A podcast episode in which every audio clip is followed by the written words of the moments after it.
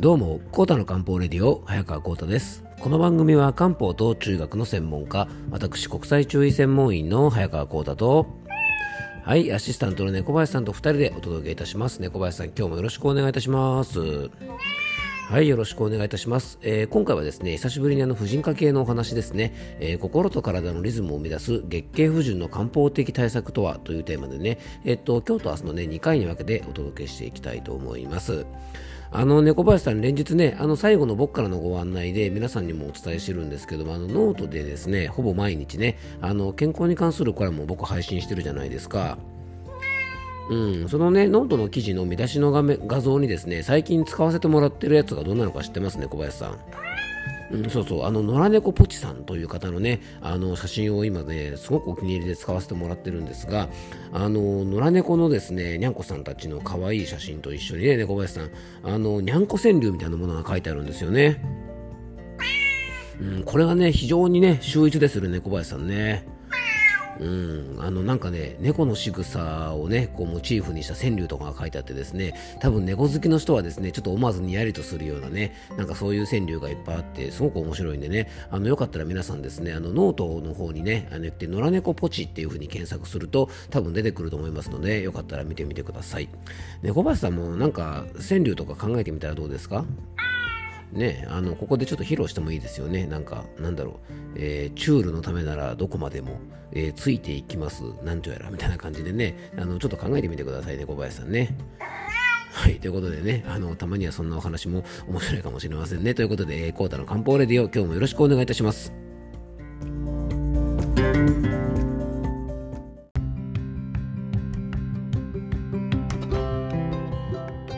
はい。ということでね、今日の本題の方に入っていきたいと思うんですが、あの、初めてですね、この番組聞いてくださった方はですね、突然猫がニャーって鳴いたりとかですね、あのね、僕が突然なんか猫の川柳の話とかですね、どうでもいい話からスタートして、あの、なんだこれはと思ったかもしれませんが、あの、こういう番組ですのでね、もしあの、お耳に合えば、ぜひね、小林さんね、聞いていただきたいですよね。よろしくお願いいたします。はい、ということでね、今日の本題に入っていきましょう。えっと、今日はですね、久しぶりにあの、婦人科系のね、体のトラブルについて取り上げていきたいなと思います。あの、女性の方独特のね、体の不調である月経トラブルなんですが、えー生理痛とか排卵痛、月経前症候群とか、えー更年期障害などね、あの、いろんなおやお悩みをですね、抱えていらっしゃる方が多いんですが、あの、その中でもですね、かなり多くの方が、あの、経験したことある不調が月経不順ではないでしょうか。えー今日はですねその月経不順のあの原因とですね、まあ、そもそも月経不順ってどういう状態なのっていうですねあのそういったことについてねちょっと取り上げていきたいなと思います。あの月経不順というのはですね、えーっとこれ一応あのちょっと調べたらですね公益社団法人、えー日本産婦人科医学会ですねあのではですね一応あの月経についてですねこのように定義しているんですね。月経周期は月経の初日のから次の、月経開始の前日までの期間で25日から38日、まあ、その変動が6日以内とされており、まあ、これを、ね、正常周期と呼びますということで、まあ、あの要するにですね月経不順とは本来であればですね1ヶ月に1回ぐらいの周期で起こるはずの月経が25日未満できてしまったりとか38日を超えてきてしまったりするような状態を、まあ、この月経不順というように、まあ、言っていいんじゃないかなと思います。まあ、できるだけね、一定の周期の方が良いとされておりですね、あの、まあ、人間なのでね、ある程度のズレは仕方ないのですが、これがね、大幅に周期が乱れたりとか、月経が毎月来ないような状態が続くようだと、まあ、これはね、体からの弱りのサインというふうに考えられます。で月経周期はですね女性の健康とは、まあ、これ切っても切り離せないものなんですよね。で初潮を迎えてから閉経するまでの期間は女性の健康はですね、まあ、月経とともにあると言っても過言ではないと思います。で月経リズムにまつわるですね体調変化や心の変化はま非常に大きくてですね女性の方の日常生活に大きな影響を及ぼします。で女性の方の体調は、まあ、月経をもとに考えていくとですね大きく分けて4つの期間に分けられます。えー月経が起こっている月経期そしてね月経後から排卵までの卵胞期そして排卵を行うための排卵期、えー子宮内膜が厚くなって妊娠するためのね体の準備の状態にする黄体期と言われるねこの4つに大きく言うと分けられます。でホルモンの分泌もこの4つの期によって微妙に変化、していきます。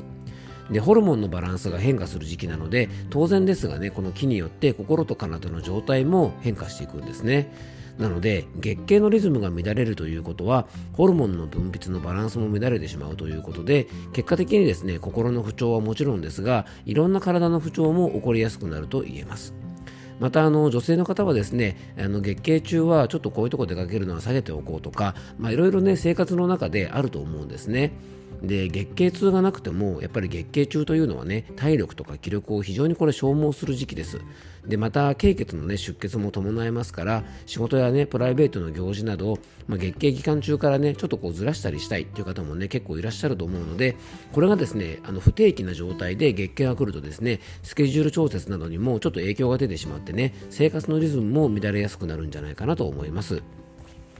で安定した月経周期は良い排卵にもつながりますで良い排卵はこれはねあの妊娠を希望されている妊活中の方だけではなくてですね、えー、月経のある全ての女性にとって、まあ、健康に過ごすためには非常に大事なことでねあの体のことだけではなく生活全般に大きな影響をこの月経不順というのは与えると思います。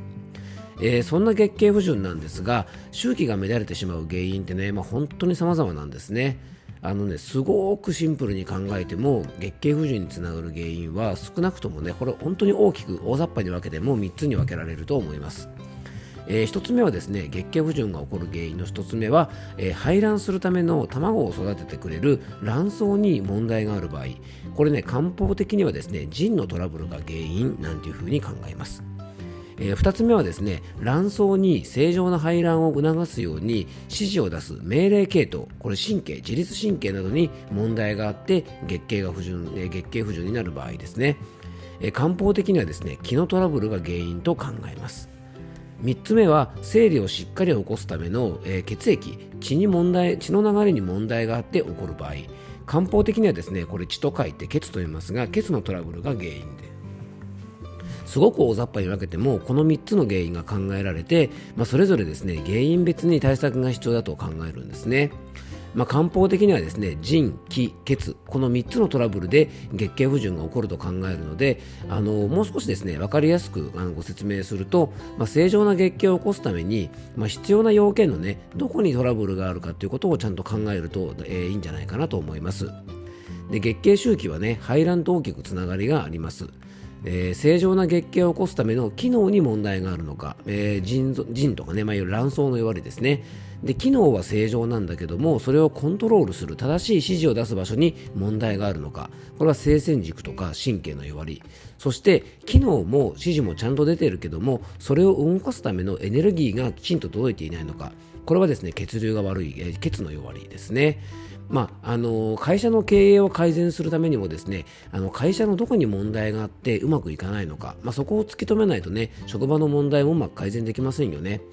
えっと、例えばね製造業で例えると、まあ、いい商品を作るための工場に問題があるのか工場に指示を出す生産管理システムに問題があるのかで商品を作る原材料に問題があるのか、まあ、こういったところを見あの見誤ってしまうとですね経営改善ができないように体の不調もねこれはまああの月経不順にあの関することだけではないんですが何事においてもですね原因をきちんと特定しておくってことが大事なんじゃないかなと思います。特にですねいろんな体のシステムが複雑に関係している月経トラブルに関しては、まあ、しっかり原因を理解してなんで月経不順が起きるのかっていうことをですね月経の調子だけじゃなくて体全体から考えていく必要があるんじゃないかなと思います。えー、次回はですね、月経不順の原因別対策についてね、えー、ちょっとお話をしていきたいと思います、えー、最後に僕からご案内がありますので、よかったら最後までお付き合いください。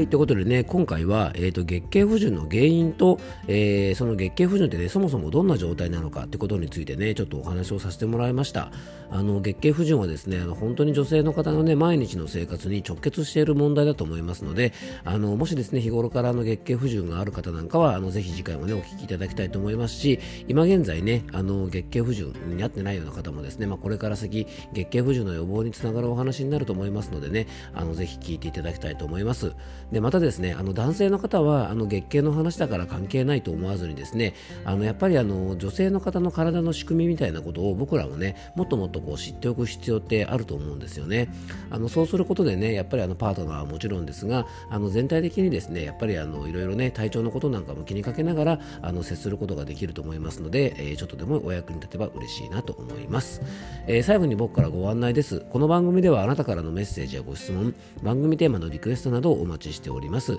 メッセージやご質問は番組詳細に専用フォームのリンクを貼り付けておきますのでそちらからよろしくお願いします。そして、えっ、と、来週の木曜日になります、え、2月の24日の、え、夜8時から漢方のオンラインセミナーを開催します、えー、今回はですね漢方的花粉症対策ということで、えー、ね、あのいろいろですね食用状などもね中心にどうすればですね花粉症の時期を元気に乗り切れるかいろいろ漢方の知恵なども活用しながらあの花粉症対策についてお話ししていきたいと思います。当日参加できない方もですねお申し込みいただければ動画配信にて視聴が可能です。参加費は、えーと、1000円となっておりまして申し込みは番組詳細に専用ホームページのリンクを貼り付けておきますのでそちらからよろしくお願いいたします。あの冒頭にちょっとねお話ししたノートのねあのオンラインマガジン、えー、早川幸太の漢方ラボというですねあのオンラインマガジンをやってるんですけどもこちらにねあの月額500円で、えー、ご登録いただいた有料会員の方はですね、えー、こちらのね、えー、オンラインセミナーの方無料でご参加できますのでね Zoom の方もね毎日記事の方を配信しておりますので、えー、よかったらそちらの方も覗いてみてください。